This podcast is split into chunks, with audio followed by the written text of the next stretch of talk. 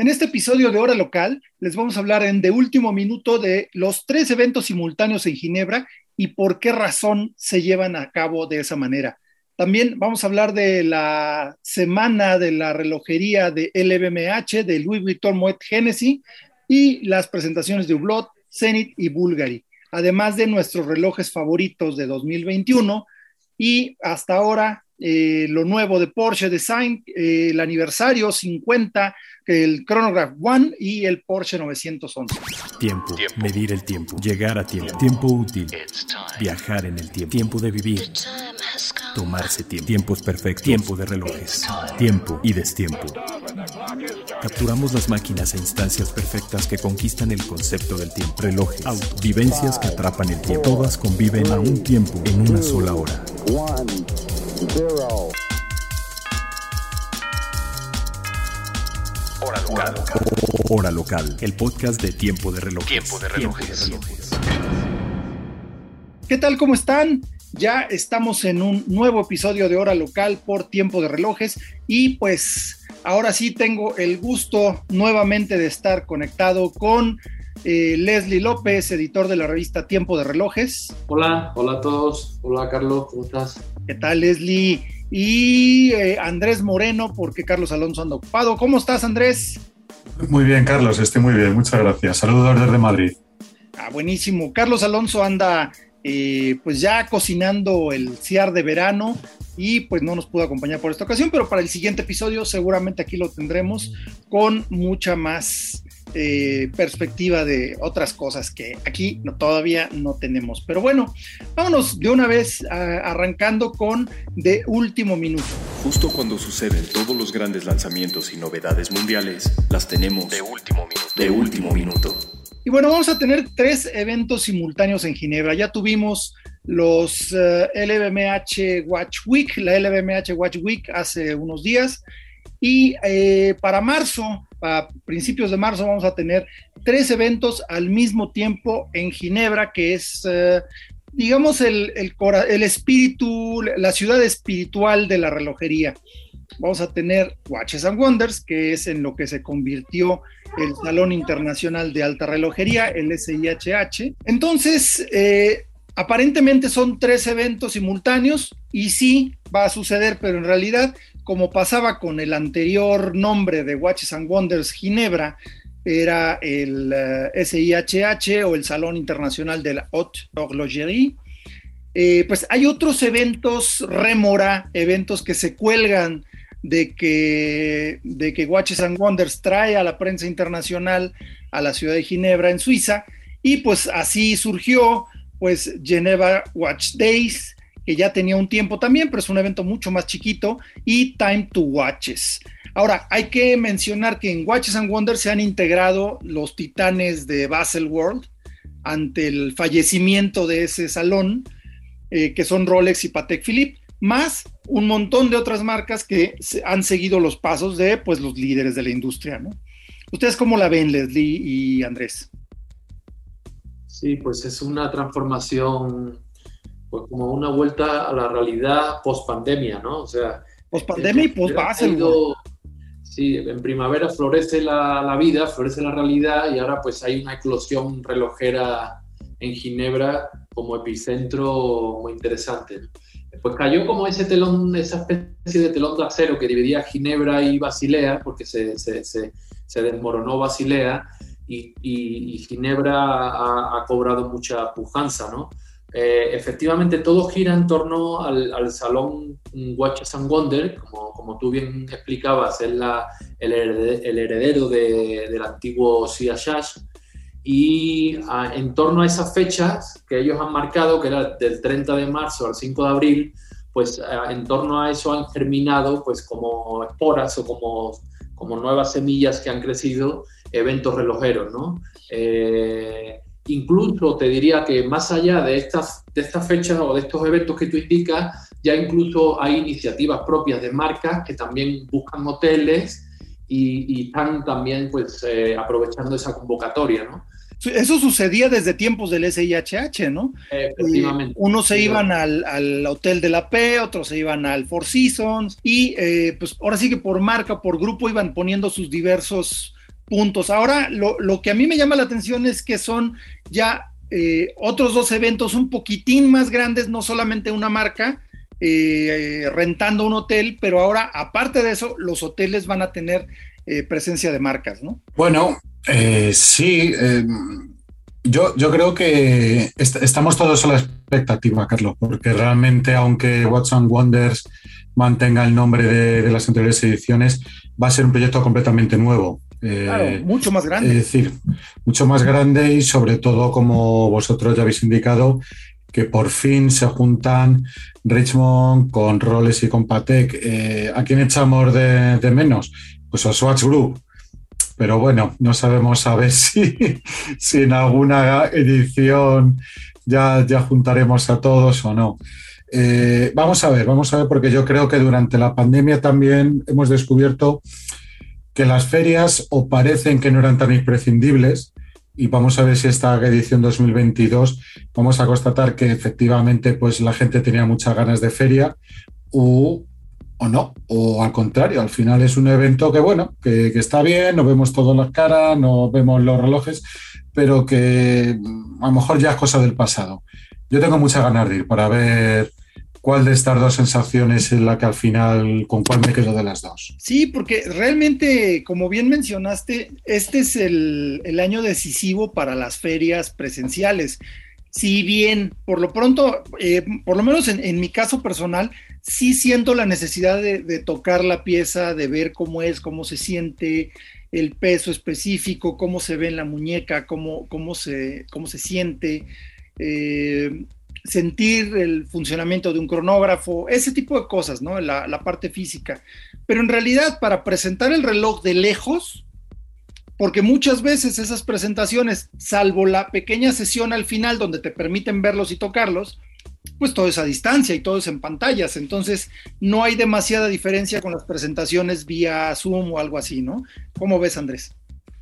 Sí, bueno, eh, yo, yo te entiendo, yo, yo soy el primero que estoy como loco por tocar un reloj y tal. Esta mañana he tenido la oportunidad de, tocar un nuevo Royal Oak en platino y es una experiencia maravillosa, pero... El peso del platino. El peso del platino es una maravilla, eso... Y, se echaba de menos, la verdad.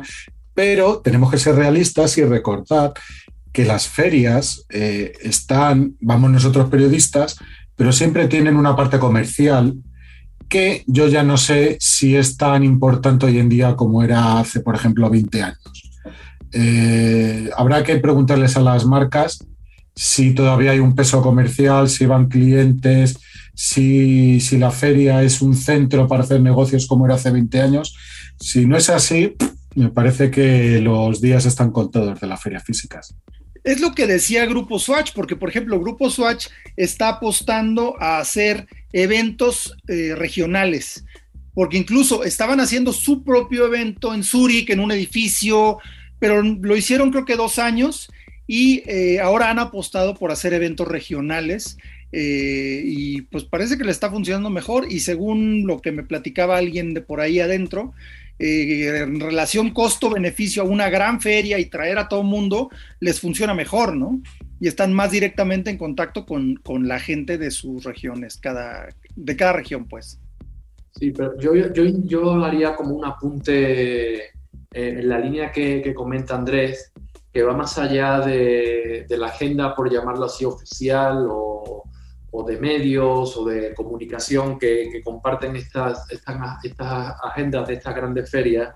Y es más como esa actividad entre bastidores, por decirlo así, o, agenda oculta, eh, que va un poco más en el ámbito social o en el ámbito cultural. Esa es la yo creo que, es, es, muy importante porque eh, creo que de ahí salen incluso, yo te diría que nuevos relojes, eh, nuevas propuestas creativas y este debate un poco de fondo que, rodea al intercambio de ideas en esa feria, yo creo que ese es el aspecto, digamos, irreductible o, o que no se puede racionalizar por completo en este tipo de eventos pero que yo creo que sí es muy necesario en cualquier industria y en esta también. ¿no? Claro, de hecho, esa es la parte que no se puede cuantificar, pero el impacto es, es innegable, porque cuántas veces Si te digo, alguna vez lo platiqué, pero a mí me, tocó en, en, en Dubái estar en una plática donde surgió la idea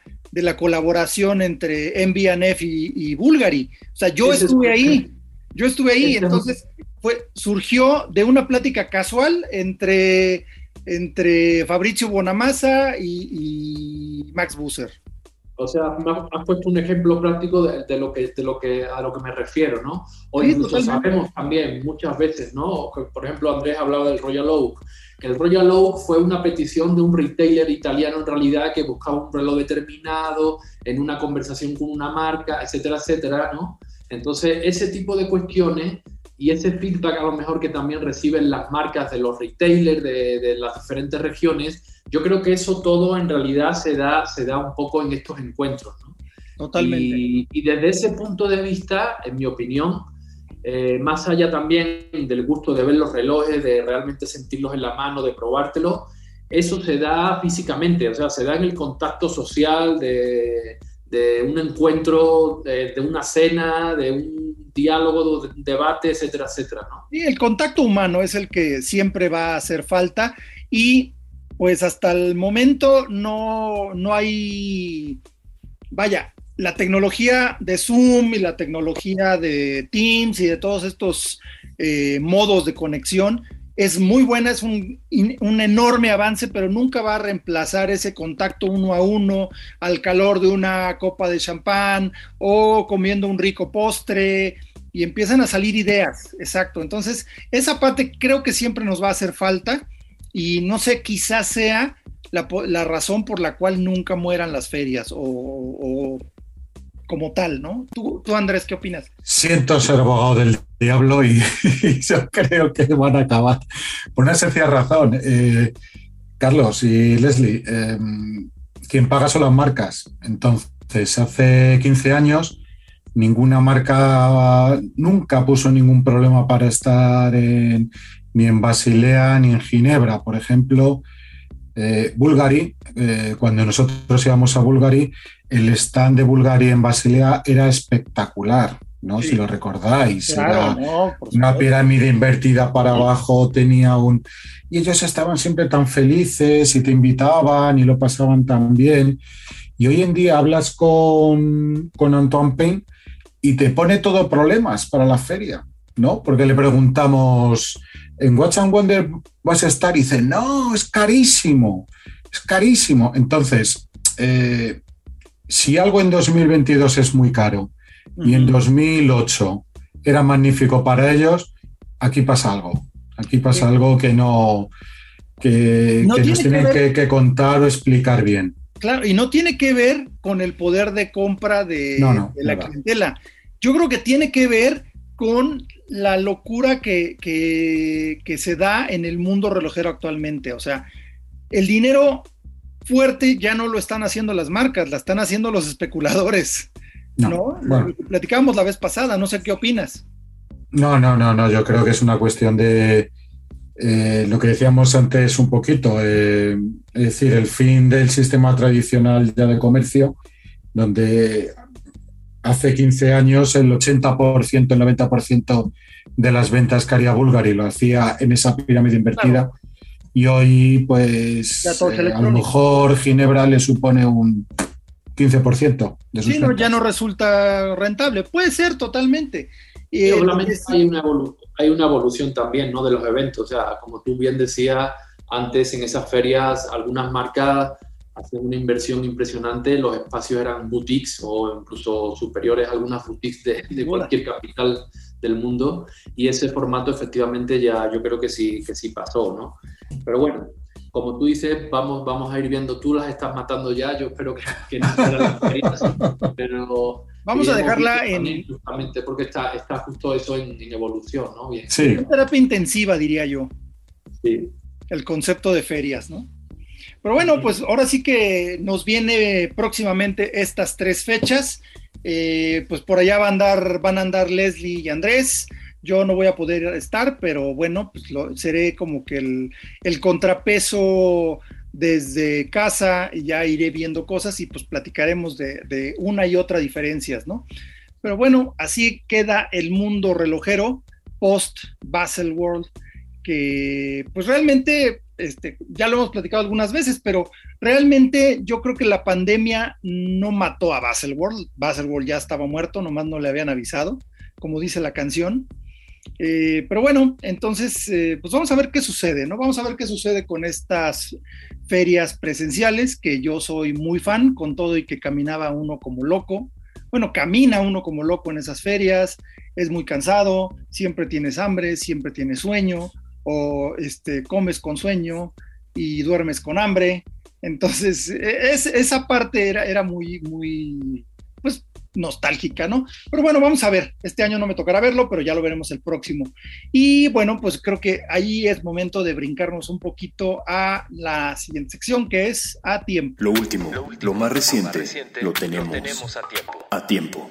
Y bueno, pues a tiempo tenemos las presentaciones de LVMH, eh, ahora sí que su semana de la relojería, la LVMH Watch Week 2022, eh, donde vimos principalmente novedades de Hublot, Zenith y Bulgari. ¿Qué onda con estas tres marcas? ¿Qué, vieron que les gustara? ¿Qué les emocionó? ¿Tú cómo viste, Andrés? ¿Tú anduviste por ahí? No, no, porque por desgracia se suspendió el físico. Ah, uf, ok, ok. Sí, es decir, se iba a hacer la primera intención de los organizadores era organizar un evento en Suiza de, tres días y justo antes de las Navidades eh, nos dijeron que debido a, las, la altísima incidencia que había en Europa preferían cancelarlo, así que todo fueron presentaciones digitales. Eh, sinceramente quedó un poco deslucido, bastante deslucido, pero bueno, eh, conociendo la situación actual, pues bueno, pues todos nos consolamos. Podría ser peor.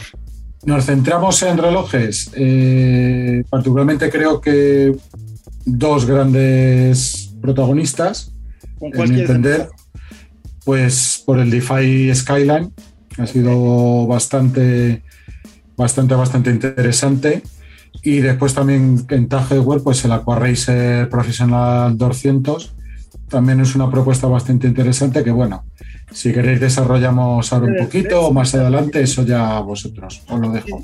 Sí, no, no, de Tajo, de, pues vamos a empezarnos con Zenith. Eh, definitivamente el DeFi Skyline me encantó, me gustó mucho con el pequeño segundero a las 9 y em, pues tomando esta estética setentera del reloj integral, pero no los, o sea, sí me gusta mucho, definitivamente, pero creo que todos están yendo exactamente por el mismo camino con pequeñas diferencias, ¿no? Porque hay un Tissot, creo que es el, ¿qué es PR? No me acuerdo si es... PRX. El PRX, el PRX. Salvo el bisel, es igualito, ¿no? Y lo mismo, lo ves con un Royal Oak, salvo el bisel, es igualito. Entonces ya toda la diferencia entre las marcas está haciendo el bisel.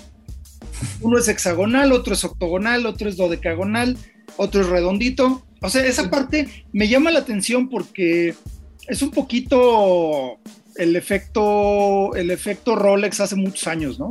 Todo el mundo empezó a hacer relojes de, buzo y todos son Rolex Submariner, salvo la, salvo la lupa del, del, calendario, ¿no?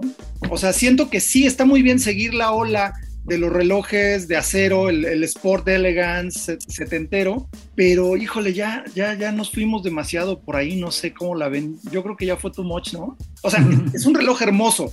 ¿Por qué? Porque el trabajo del acero está precioso. Siempre las cajas facetadas con cantos perfectamente nítidos son una, una cosa muy atractiva. Porque además, en un uso real difícilmente duran así mucho tiempo, porque precisamente son los que más se lastiman. Pero vaya, me encanta el reloj, me encanta que tenga el segundero a las 9, pero lo veo demasiado similar a, la corriente, ¿no? No sé cómo la ves. Sí, pues es un poco la conquista del, como tú dices, el segmento Sport Elegant, que, es una tendencia dominante, entonces todos buscan de alguna forma posicionarse dentro de ese segmento y ofrecer un producto que se pueda más, más, más, más o menos comercial ¿no? Eh, y exitoso. Entonces yo creo que Zenith eh, ha buscado ahí ese, ese tipo de, de, producto pues con, esta, con, esta, con esta pieza. Y está divino, o sea, eso, no le quita nada en absoluto, en especial la carátula azul, con esa especie de tapicería también en el fondo. Es... Con la estrella de su, sí, como de su logo, digamos. Exacto.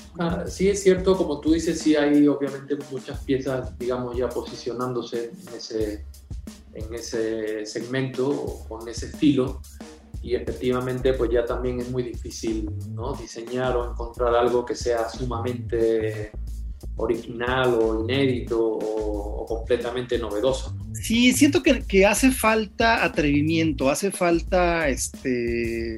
Eh, no sé, no sé cómo decirlo, sí, atrevimiento, hace falta un, un rompedor de esquemas, ¿no?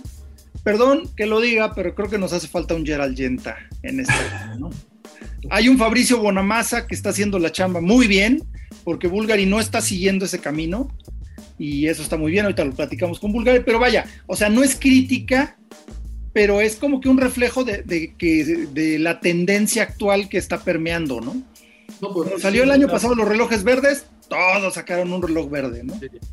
Fíjate que estás hablando, estamos hablando justamente de Zenith, ¿no? que es una marca que, hemos alabado aquí en otros podcasts por su trabajo, eh, especialmente el año pasado, con nuevas propuestas. Pero sí, pues efectivamente al final eh, abren, abren colecciones, abren catálogo con intención también comercial, sin a lo mejor descuidar otras líneas más innovadoras o, claro. y, completan un poco así como todo su, abanico. No, totalmente. Y es una forma de ofrecer algo para todos, ¿no? La verdad, yo me quedaría de Zenith, me quedo con el DeFi Extreme Carbon. Ese reloj sí me, me impresionó.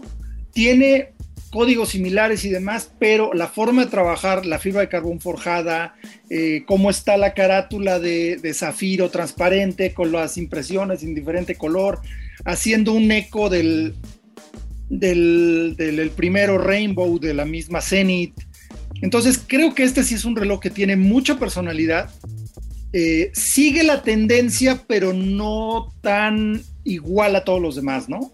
Eh, además, diferencia de materiales, tiene puntos muy fuertes. Eh, yo creo que este sería mi favorito dentro de esta presentación. El, ¿cómo se llama? El Skyline es precioso reloj, pero siento yo que ya es un canon dentro de lo mismo, ¿no? Pero el DeFi Extreme me gusta mucho. El DeFi Extreme Carbon me gustó muchísimo y además eh, la opción de cambiar correas rápidamente, le das una vista completamente distinta. Me gustó mucho este.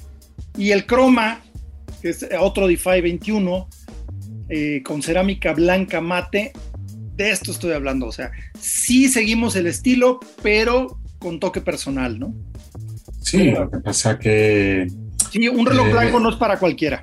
Justo, es lo que te iba a decir Carlos, es decir, el croma, ya la propia edición, sabemos que va a ser para un público muy, muy, muy muy específico, con muy poquitas piezas, y el Skyline yo lo vería como un reloj, por ejemplo, no tanto para coleccionistas, sino para gente que pasa a la joyería y se quiere comprar un reloj, su primer reloj o su buen...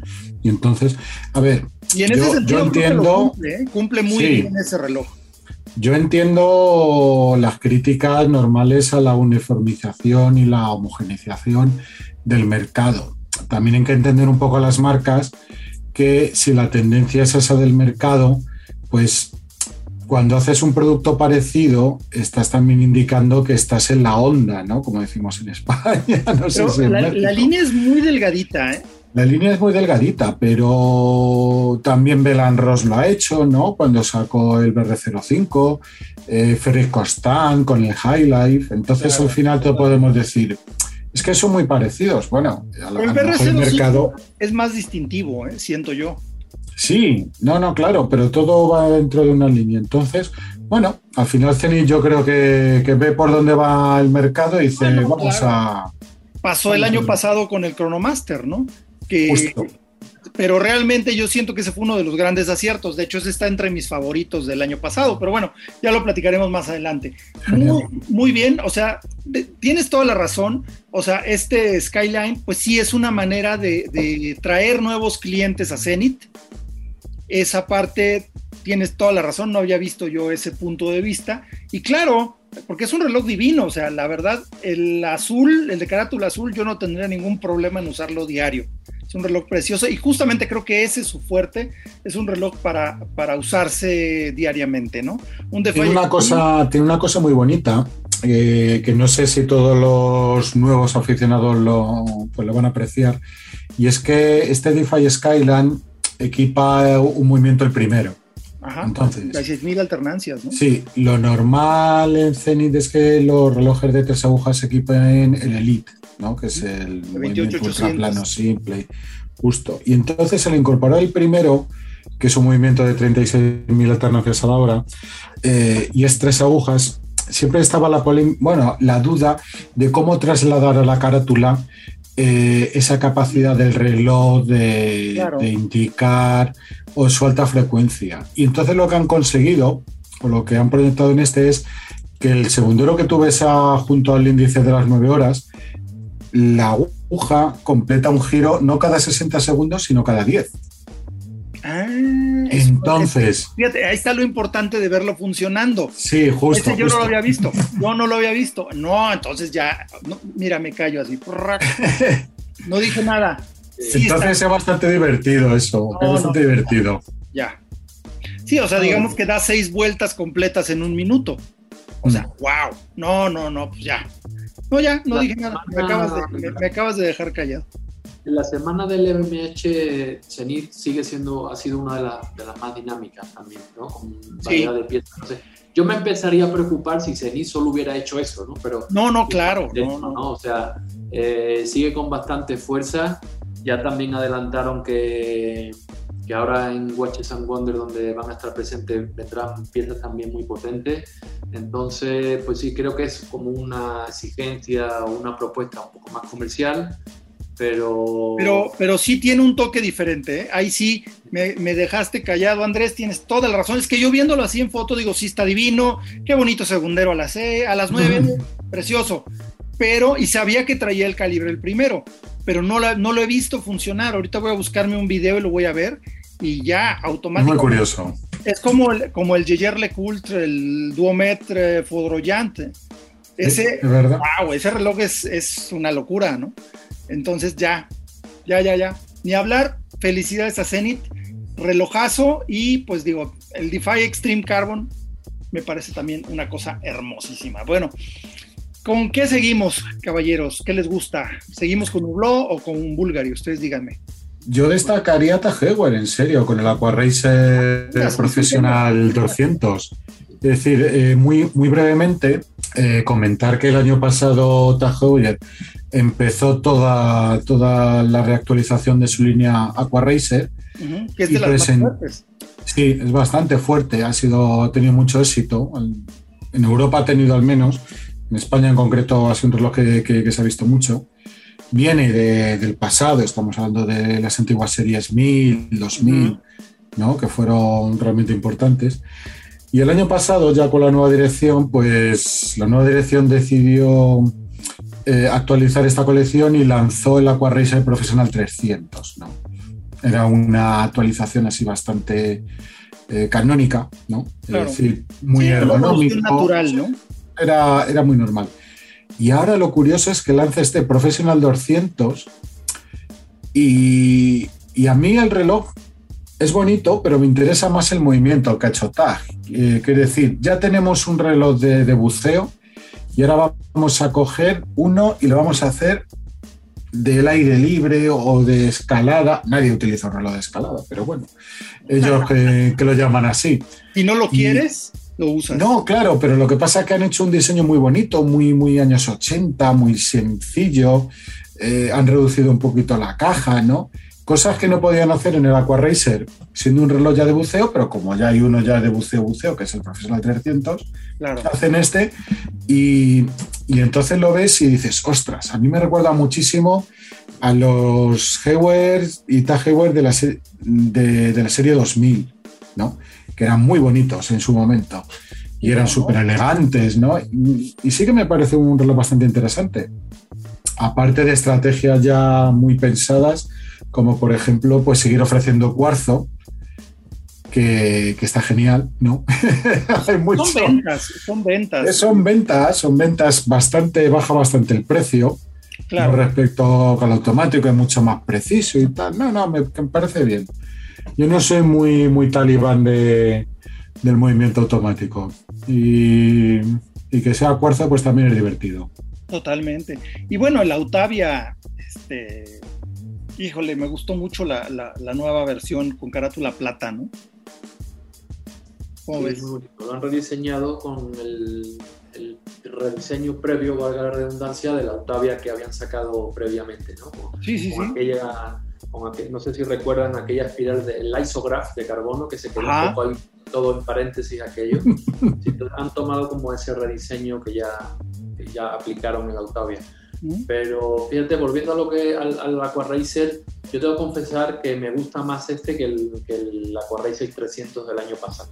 ¿no? O sea, eh, el año pasado yo lo vi más como una operación estética, o por decirlo así, ¿no? De, darle un poquito más de, belleza o de modernidad, si quieren, pero como lo vi como más operación de maquillaje, ¿no? Realmente, ¿no? Con, con, mucho marketing, con campañas bastante poderosas, pero y sin embargo, este, bueno, aparte de la campaña de marketing también, que obviamente conlleva, eh, me parece un reloj muy, muy acertado, eh, muy acorde un poco también a lo que se está trabajando ahora, muy tajoyer.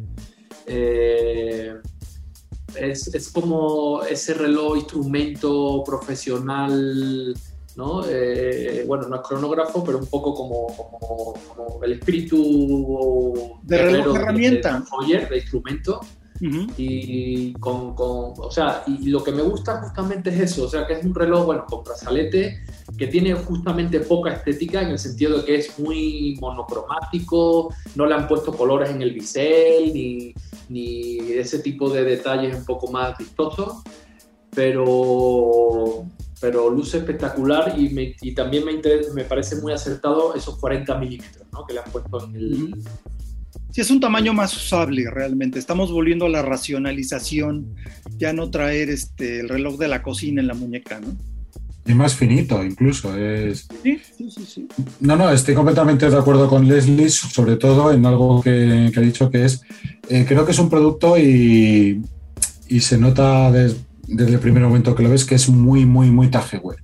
Es decir, ahí no estás engañando a nadie. Es decir, eh, a lo mejor el, cliente que conoció Tajoyer hace 10 años, 20, 30 años, lo va a reconocer enseguida. Va a decir, ah, sí, sí, efectivamente, este, este, este es un diseño Tajoyer y creo que, es un acierto, sin duda, porque, porque muchas veces eh, muchas firmas intentan evolucionar y al final acabas perdiendo tu, personalidad. Y, en su momento Tajoyer eh, corrió ese riesgo, ¿no? Cuando lanzó cosas, cosas rarísimas, ¿no? Te estoy hablando de hace 10, 15 años, ¿no? El, el Mónaco B4. El Mónaco, Linear Second, el Gran Sport Carrera. Oye, también hay que probar pero no pierdas tus raíces y yo creo que este reloj encaja perfectamente con su filosofía. Totalmente, y sí, justo, eh, justo ligado directo a la serie 1000 y 2000. Yo alguna vez tuve un, cronógrafo serie 2000 y me encantaba el reloj. Era una pieza funcional de cuarzo sin problema, muy confortable de usar, fácil de usar, fácil de leer. Eso es lo que necesitas, ¿no? La diferencia justamente entre la versión de cuarzo y la automática, el calibre 5, es la ventana de la fecha, ¿no? O sea, no tiene, el cuarzo no lleva, no lleva ventana de fecha y el automático sí, ¿no? Esa es como la pequeña diferencia entre un reloj y el otro, pero los, los dos modelos lucen bonitos, ¿no? Además con la carátula azul o, gris, si no recuerdo mal, que son las dos versiones que hay, también muy, muy bonitas. El, el reloj creo que es un gran acierto. Definitivamente, definitivamente un gran acierto. ¿Y sobre Ublot qué me dicen? está muy tranquilo. Yo no sé si se guardan algo. Creo que están esperando al Mundial de Qatar para. ah, no, totalmente. Pero, pero sin embargo, por ejemplo, también sacaron el Big Bang Integral, Time Only, que habíamos, eh, estamos acostumbrados a que el Big Bang eran siempre cronógrafos. Mm. Un poquito lo que hicieron con el, ay, el Skyline de Zenith, que era tomar mecanismo de cronógrafo. Aquí tomaron eh, una, un diseño que era de un cronógrafo y lo hicieron un solo tiempo y se sigue llamando Big Bang, ¿no? Eh, a mí me gustó el integral Time Only, me gustó mucho en, cerámica negra. Este, se ve muy bien con carátula esqueletada, muy discreto, como dices, muy tranquilos no se volvieron locos. No sé ustedes cómo la vean, pero yo creo que, que la, la época de, la locura de Hublot, de colores y de cosas así, eh, o de ediciones limitadas por cualquier cosa, ya ah, la están como calmando y están haciendo relojería muy seria eh, más bien se están enfocando en la relojería seria porque ya la hacían. Entonces, eh, me gustó ese cambio, me gustó mucho ese cambio, la colección de oro amarillo, eh, el Big Bang también de carátula transparente en oro amarillo con brazalete integral, se ve muy bien, la verdad se ve muy, muy bien. y pues bueno, sacaron nuevas versiones de los Sang Blue. Dime, Andrés. no, que te quería hacer un poquillo pues mi que mi comentario, eh, que estoy, estoy, de acuerdo. Yo creo que aquí hay importante dos, como dos frentes. Uno, el Yellow, ¿no? El Yellow Gold, que simplemente es una evolución de, del concepto que recuperaron hace dos años con el aniversario de, de Classic Fusion. Sí, sí, sí. se cumplía 40 años, el inicio de de Dublot, ¿no? Realmente Dublot empezó así, uniendo caucho con oro amarillo, todo estupendo. Y fue una colección que, tuvo mucho, mucho, éxito, fue muy bonita. Y bueno, pues estiras un poco ya la idea y funciona muy bien, ¿no? pasamos de un tres agujas a un crono, todo esto bien. Eh, pero quiero centrarme un poco en el Big Bang integral Time Only. Eh, no sé si me van a escuchar alguien Dublot, pero bueno, aquí les pedimos que le apaguen al podcast, por favor. Bien, por favor, por favor. por favor, apáguenle al podcast en este momento. Entonces, eh, es un reloj que es un concepto muy bonito, ¿no? Es decir, un Big Bang tres agujas me parece muy buena idea, ¿no? Pero a mí el acabado esqueleto del movimiento se me queda un poquito corto. Le falta decoración. Eh, sí, Sí, creo que se les ha quedado un poquito... Mm, eh, deberían haber hecho algo más. Es decir, un crono, mucha gente le gusta las carátulas crono, no porque vayan a cronometrar nada, sino porque son bonitas. Claro. sí, se ve más técnico, más. Y la carátula de un Big Bang crono es pues, bien bonita, ¿no? Es muy divertida, muy ven las ruedas de pilares, los puentes y tal. Y todo esto en este time only para mí se me queda un poquito corto. Sí, eh, estoy de acuerdo, estoy de acuerdo, porque tiene un acabado cepillado, muy limpio, muy bonito, pero digo, si no tienes más detalles que mostrar, no los muestres. Yo también sería de la idea de una versión con carátula normal, porque es muy bonito el reloj, el concepto de tres agujas, creo que coincido totalmente contigo, ¿eh? Coincido totalmente. ¿Tú cómo lo ves, Leslie? Pues eh, comentando un poco, lo hemos comentado entre nosotros a veces en redacción, eh, efectivamente, pues eh, Hublot era, como el joven atrevido y revolucionario, pues ya cumplió 40 años, ¿no? O ya, ya se ha vuelto un poco más maduro y, y apunta ya como a, a, unas nociones más clásicas, ¿no? Como que quiere, quiere ahora eh, pues funciones clásicas, materiales también como el oro amarillo, tres agujas, un poco más eh, minimalista, esencial. Eh, es interesante la evolución de blog, ¿no? O sea, vamos, vamos a ir viendo ahí qué propuestas trae. El integral está creciendo también como colección.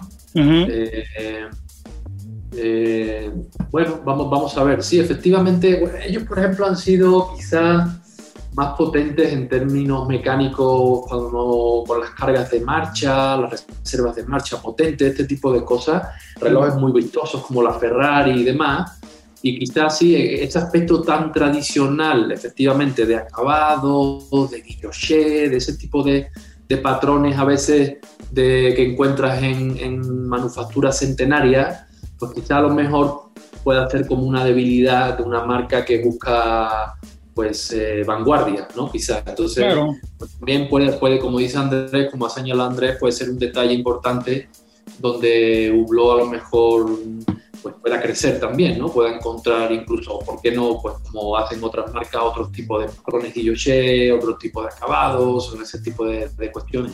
Yo, yo vería muy natural que se fuera un siguiente paso, porque creo que, como bien dices, es, es, como aquel este muchacho reventado que ya está madurando, ya está tomando las cosas un poco más en serio, sin perder ese aspecto divertido, pero ya no tan estridente, ¿no?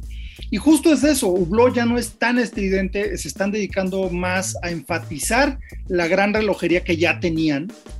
Y creo que esta pieza es una buena muestra, aunque sí siento que se quedan un poquito cortos en, las, en los acabados, pero creo que van por el camino este, correcto sin perder su personalidad, porque este reloj es una buena muestra, es un integral como, como muchos están sacando, pero sigue siendo reconocible como un, eh, como un hublot, porque tiene esos cantos biselados de la caja.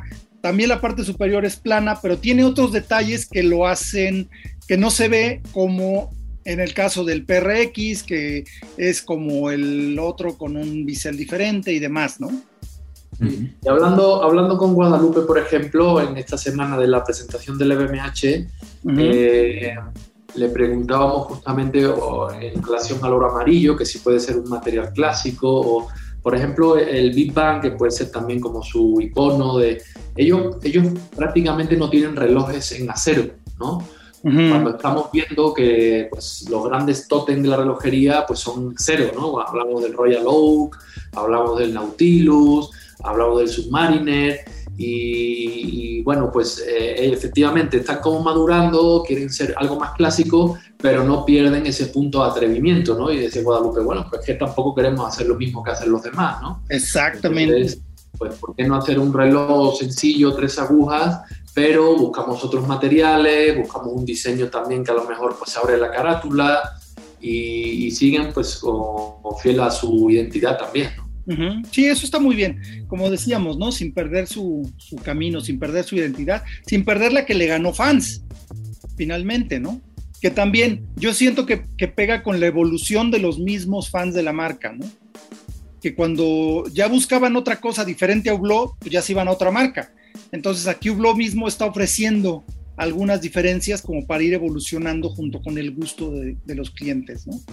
Eso está muy bien, la verdad, una, yo siento que sí estuvo menos este, eh, estridente que otras veces, pero creo que, creo que muy bien, ¿eh? honestamente, muy, muy bien.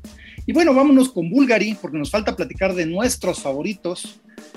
Bulgari, ¿qué pasó con Bulgari en la LBMH? No presentaron tantas cosas, creo que el primer... Eh, lo que más ruido hizo fue este Serpenti Misteriosi de alta joyería, pero lo interesante aquí es el, calibre, ¿no? El mecanismo.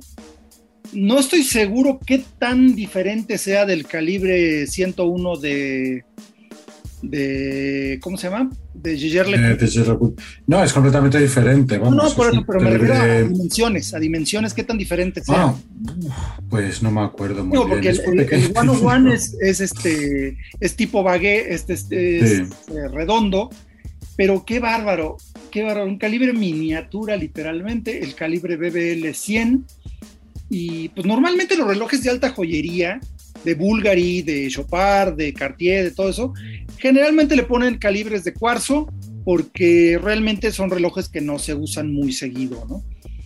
Pero aquí Bulgari dio un pasito en otra dirección utilizando un calibre de manufactura extremadamente pequeño, ¿no? Literalmente, o sea, qué cosa más divina este mecanismo, porque además con acabado frosted, biselado, eh, para una, pieza tan pequeñita. Tiene, además, tiene una particularidad técnica muy, muy curiosa que la presentación a mí me, que me gustó bastante y es que muchas veces aprendes cosas de las cuales eh, cuando lo aprendes en el momento te das cuenta del ignorante que eres. Y es eh, que nos explicaban que los serpenti, hasta ahora, el movimiento de cuarzo estaba integrado dentro del, reloj, del brazalete. Entonces, si se te estropeaba y tal, tenían que coger el brazalete y se lo llevaban a Suiza o a Italia, donde fuese. Es decir, te hacían un buen roto. Y en esta ocasión ya el, mecanismo va dentro de una caja modular. Entonces ah. se separa. Eh, tú por cualquier cosa se te ha estropeado, no funciona bien, pues vas al servicio técnico de, de, Bulgari, tú te quedas con tu brazalete y el movimiento va sí, claro. Y el, y el calibre, pues se va a Suiza o se queda en servicio técnico, pero ya van separados. Y me parece una, una política muy inteligente. Definitivamente, claro, porque quitas ese riesgo, ¿no? Sí, sí, ¿no? El calibre se concentra, digamos, en la cabeza de la serpiente. Y desmontas la cabeza de la serpiente y la. Y, eso es lo que se va. La parte, digamos, relojera, por llamarlo así, ¿no? Picolísimo, como le llaman al. Picolísimo, sí, el calibre. Es que aunque solo sea por una cuestión psicológica, es decir, si se te estropea el reloj y ha costado 200.000 euros y dices, ay, es que se lo van a llevar y va a estar lejos de mí durante seis meses, un año, lo que sea, ¿no? Por si, mira, pues ya con esta solución sabes que siempre va a estar contigo y ya pues el movimiento que se cambiará y no hay ningún problema. Claro, o se cambiará o simplemente este, eh, pues lo reparan o lo que sea, pero wow, o sea, sí, sí fue muy impresionante. Eh, creo que también hicieron una, gran sonería, ¿no? También totalmente enjollado, que es el Octo Roma, el Emerald, gran sonería.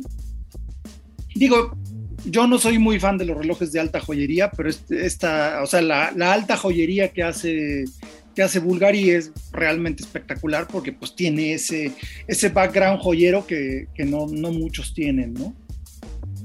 Y, una pues, pieza única que luce espectacular y también pues unen como sus dos especialidades, ¿no? Como tú dices.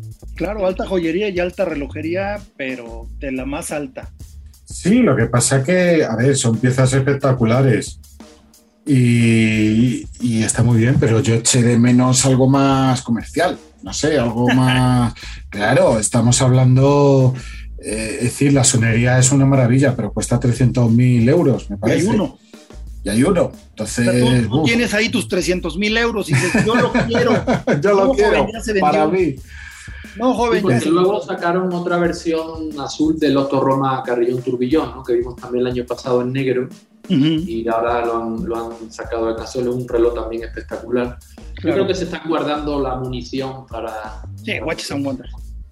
Sí, seguro seguramente, pero digo, esta pieza es espectacular, es pequeña y gran sonería, con carillón Westminster, cuatro martillos, repetición a minutos, indicador de reserva de marcha para el mecanismo de repetición, o sea, es una pieza de muy alta complicación y de muy alta joyería, sí está increíble, digo, es lógico que hagan uno solo, porque si une sus dos, como bien decías Leslie, une sus dos fuertes pilares como, como marca, y pues por si a alguien le quedaba duda de que Bulgari es una marca relojera bien hecha y derecha, pues no creo que ya a estas alturas a nadie le quede duda, porque realmente eh, con los cantidad de récords que han roto en relojes planos, eh, en fin, es, es, todo un tema Bulgari. Y ahorita yo creo que lo vamos a retomar un poquito con, yo creo que ya nos vamos, ¿no? Para platicar de nuestros relojes favoritos. ¿Qué les parece?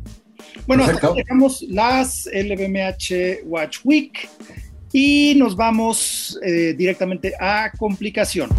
Más allá de la hora, un reloj puede ofrecer otras funciones que se conocen en el argot relojero como complicaciones. complicaciones. Venga, nuestros relojes favoritos de 2021.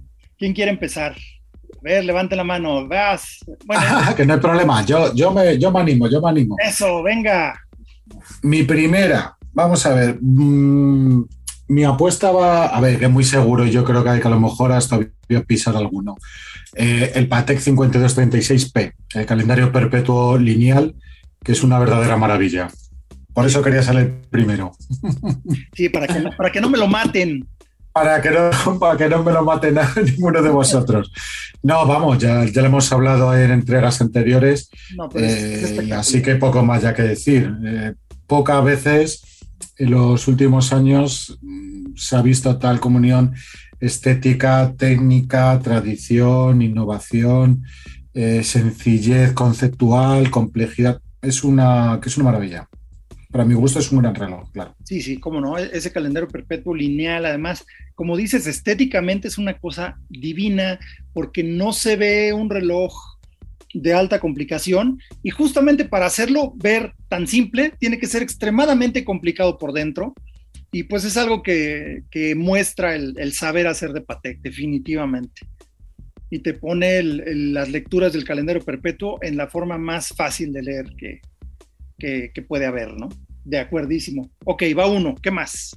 Casi era muy difícil fallar, ¿eh? Era muy difícil fallar. Como no, no, bueno, y, por eso, por eso sí dijiste, ya estamos, también Leslie ya lo vi que está buscando así algún otro, porque ese ya te lo, ya se lo Después, mi segunda, mi segunda apuesta sería el Tudor Pelagos FXD. Eh, me gusta mucho el reloj, me gusta muchísimo la idea de, de unas asas fijas, porque una cosa tan sencilla como que dices, caramba, pues, ¿por qué no lo hace más gente? Pues, pues no se le había ocurrido a nadie, ¿no? A lo mejor, bueno, es que ni Panerai con su Radio Mil y tal. Era muy buena idea. Y eh, aparte ya del reloj, el Pelagos FXD, que me gusta mucho, creo que, que es muy necesario decir que, que 2021 Tudor tuvo un año de gracia, vamos, eh, con su versión de reloj de plata, después la versión en oro, el cerámica negra, eh, después vino este FXD. Me parece que, tuvieron un año muy, muy, muy, muy interesante. Definitivamente. Si ese FXD tiene, tiene un...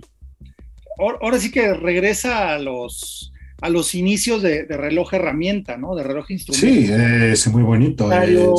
Sí, sí, sí, sí. Y mi última, mi última, el tercer reloj ya que, selecciono, pues es una firma que la verdad es que a nuestros oyentes yo creo que lo recomendamos bastante y que va a ser también muy interesante en el futuro. Y es Louis, Louis la colaboración que hizo con Alan Silverstein eh, ya habían colaborado antes, pero en 2021 se presentó la segunda, la segunda entrega y la verdad es que fueron tres. Ya habían hecho antes una, una primera entrega ya de tres y el año pasado hizo la segunda y son una maravilla, son una maravilla, eh, bonitos, divertidos, diferentes, eh, con un plus que le ha encantado a los coleccionistas y que no tenían un precio muy alto. Digo que no tenían porque se agotaron enseguida. Claro, ahora ya en reventa están altísimos. Están, están muy altos.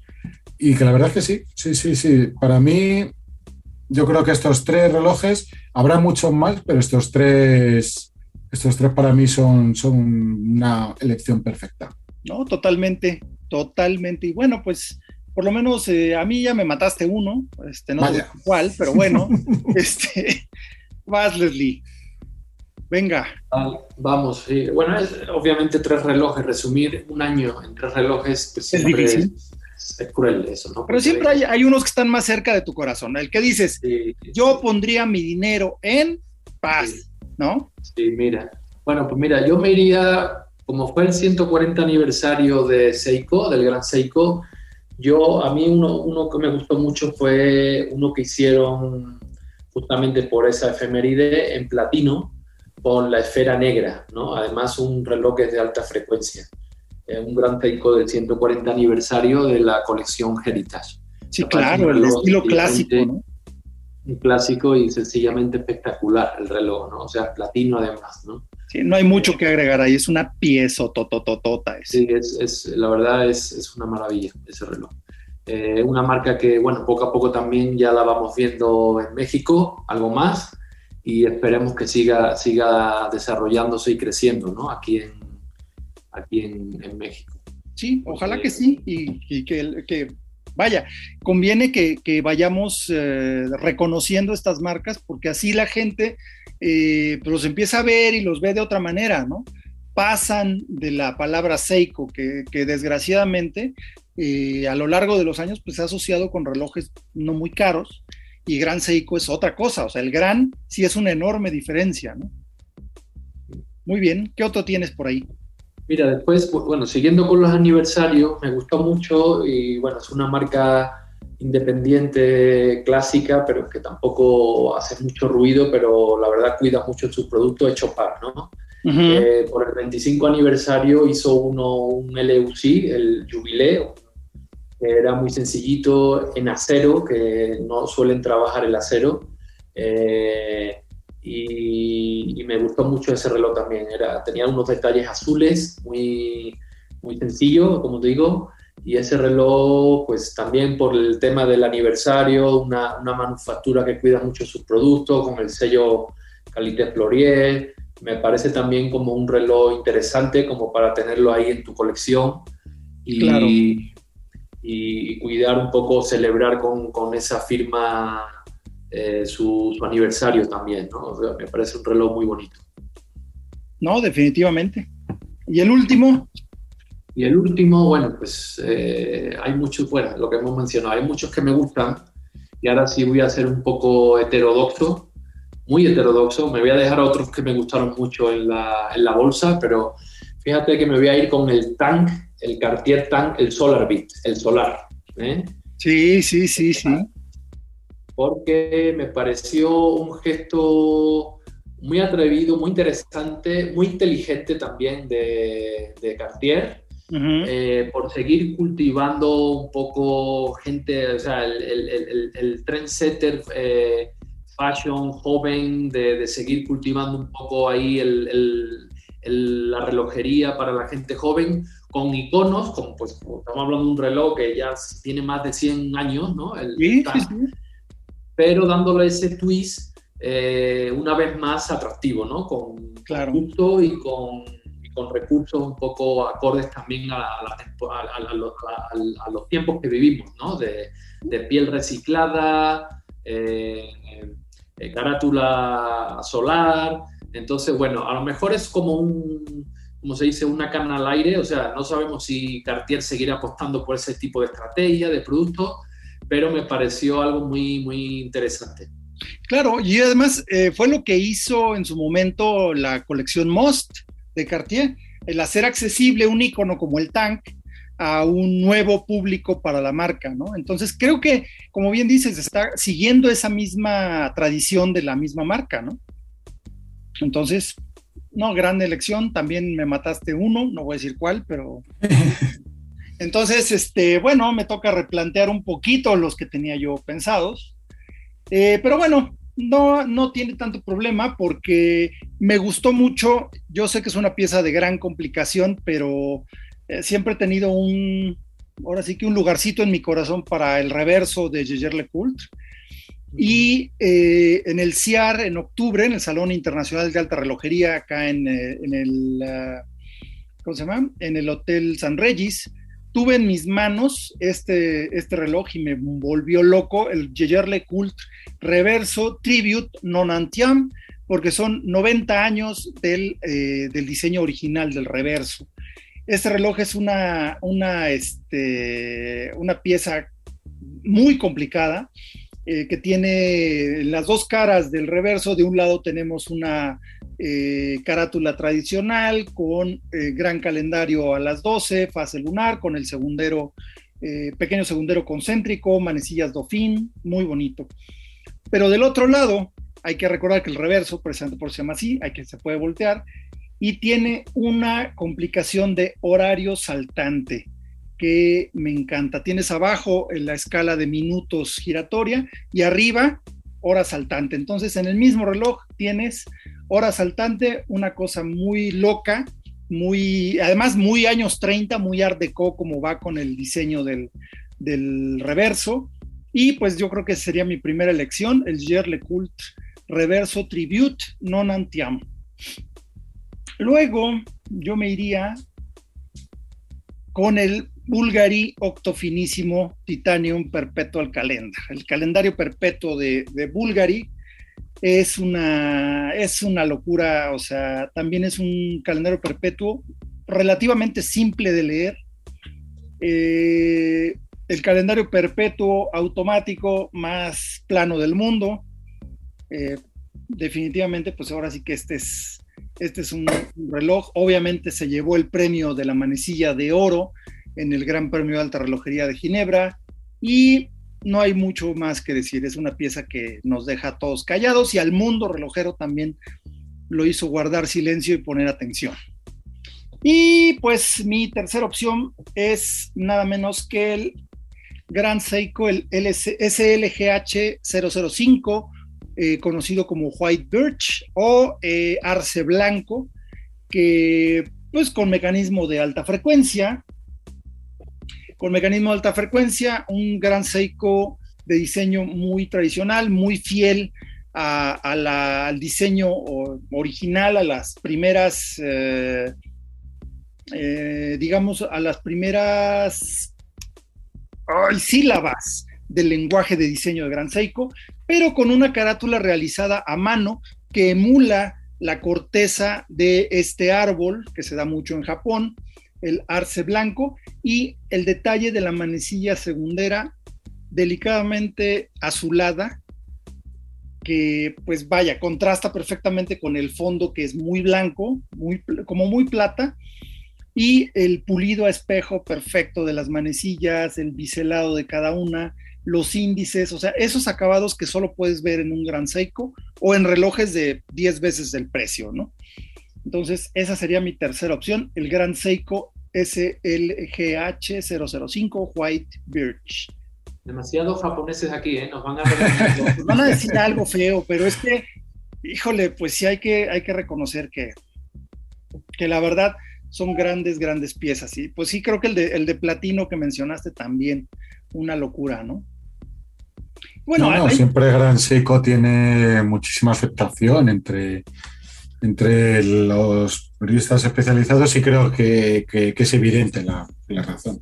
Siempre tienen un producto muy, muy técnico, muy bonito, con una historia muy detrás, es una firma muy, muy honesta, ¿no? Es decir, así desde como el concepto. ¿no? no me extraña, no me extraña. como dicen en los informáticos, what you see is what you get. Efectivamente. Muy bien. Quizá un poco cara, un poco cara, pero bueno, eso ya lo digo para. No se me hace caro. Te diré que no se me hace caro, ¿eh? Bueno. Si comparas la calidad, acabado, 100% manufactura, vertical, ¿qué encuentras en ese precio que se equipare en calidad? No, no, pero Carlos, hay algún gran seco que se va de madre, en serio. ¿eh? Esta mañana estaba viendo el último cronógrafo. Los cronógrafos andan entre 10.000, 11.000 euros. ¿eh? Ok. ¿Qué, cronógrafos hay entre 10, 11.000 euros que sean de manufactura? Alguna habrá, alguna habrá. Eh, dime uno. Dime uno. Dos en lugar de uno. Dime uno. me has pillado ahora, me has pillado. La semana que viene te lo digo. Bueno, conste, aquí lo, voy a anotar, así. La tarea de Andrés, me tiene que. Un cronógrafo de 10.000 euros, ¿sabes? Que se equipare en calidad. Es que esa es la cosa, e, ese es el detalle. Por eso no es tan simple decir que, ay, son muy caros. Son costosos. Caro quiere decir que no lo vale, ¿no? Yo creo que son costosos, no caros. Que es una cosa diferente. Muy bien, es un matiz, pero creo que es importante, ¿no? Pero bueno, pues ya, ya que hablamos de nuestras piezas favoritas de 2021, que vaya que nos pusieron a, sufrir un poco. Y bueno, pues creo que de todos modos vamos a hacer colectivamente este próximo tema que es el test drive. ¿Qué tan rápido, qué tan cómodo, qué tan avanzado es un auto? Lo sabremos después de este test drive. Test drive. ¿Y por qué digo que colectivamente? Porque es una pieza que creo que eh, a todos nos, nos llama la atención Sí, vamos a hablar del Porsche 911, que pues vaya, tiene toda la, toda la historia del mundo, debutó en 1964 y básicamente el mundo de los autos deportivos ya no fue igual. Y el diseñador del Porsche 911 fue el, que diseñó el exterior del coche, el perfil, fue Ferdinand Alexander Porsche, tercera generación de los Porsche que pues por temas de conflictos familiares y demás dejó Porsche y decidió abrir su propia firma de diseño que fue nada menos que Porsche Design, que debutó en 1972 y debutó a lo grande porque dijo, bueno, pues ¿por qué no hacemos un reloj? Y como es una, era un personaje que venía fuera del mundo de los autos, ajeno al mundo de la relojería, para empezar, uno no sabía hacer relojes, entonces buscó un, eh, un partner, un socio para hacerlo, que fue la marca Orfina. que también tenía ciertas ligas por ahí con el automovilismo, pero bueno, ese no fue el tema, sino que su exigencia como diseñador dijo, yo quiero un reloj negro. Y resulta ser que hasta ese entonces no había un solo reloj negro en la industria. Nunca, pues, nunca había habido un reloj con acabado negro. Entonces, pues puso, puso a sufrir un poco a Orfina, pero lo lograron y se lanzó el Porsche Design Chronograph One, ahora sí que como buenos alemanes, súper parcos para ponerle nombre a las cosas, no que ahora le ponen siete nombres a un reloj, ¿no? Da, da, da, da, da, flyback, así, no, Chronograph One. Y históricamente, pues fue el primer reloj con acabado negro, el primer Porsche Design Chronograph. Y bueno, pues en este 2022 está cumpliendo 50 años de que surgió este reloj innovador para su época, que repetía, o más que repetía, más hacía eco a las tipografías, al diseño, a los fondos y a la legibilidad de los instrumentos de un Porsche 911. Entonces, va ligada directamente, no nada más bajo la misma marca, ¿no? que en ese entonces eran cosas ligeramente separadas y que ahora afortunadamente Porsche Design pues ya pertenece 100% a la firma Porsche. Entonces, pues sacaron este, esta reedición del Porsche Design Chronograph One. Obviamente ya no es de acero con un tratado pavonado, que en ese entonces no era un PVD, era un pavonado, era más parecido al acabado de las pistolas. Y ahora pues ya lo sacaron con eh, una caja de titanio, con acabado DLC, que pues es mucho más durable, porque pues sí, los Porsche Design. Además, se veían muy bien. Yo tuve un Porsche Design de esos de la primera generación y se veían este, con ciertas cicatrices de batalla, iban agarrando este, pátina interesante, ¿no?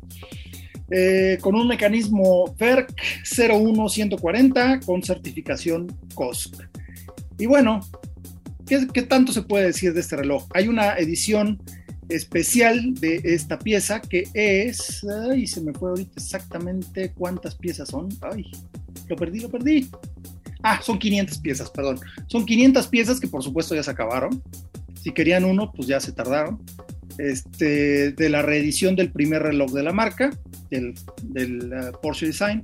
Y luego sacaron uno que pues solamente es para eh, propietarios de otros, eh, con, la tipografía moderna, porque lo que tiene esta reedición de 500 es que lleva la tipografía original de Porsche Design del primer reloj. Ya después sacaron el 911 Edition, ¿sí? 51, 50 Years, Porsche Design, eh, pues obviamente respeta la disposición del reloj original, pero ya con la tipografía de Porsche Design moderna.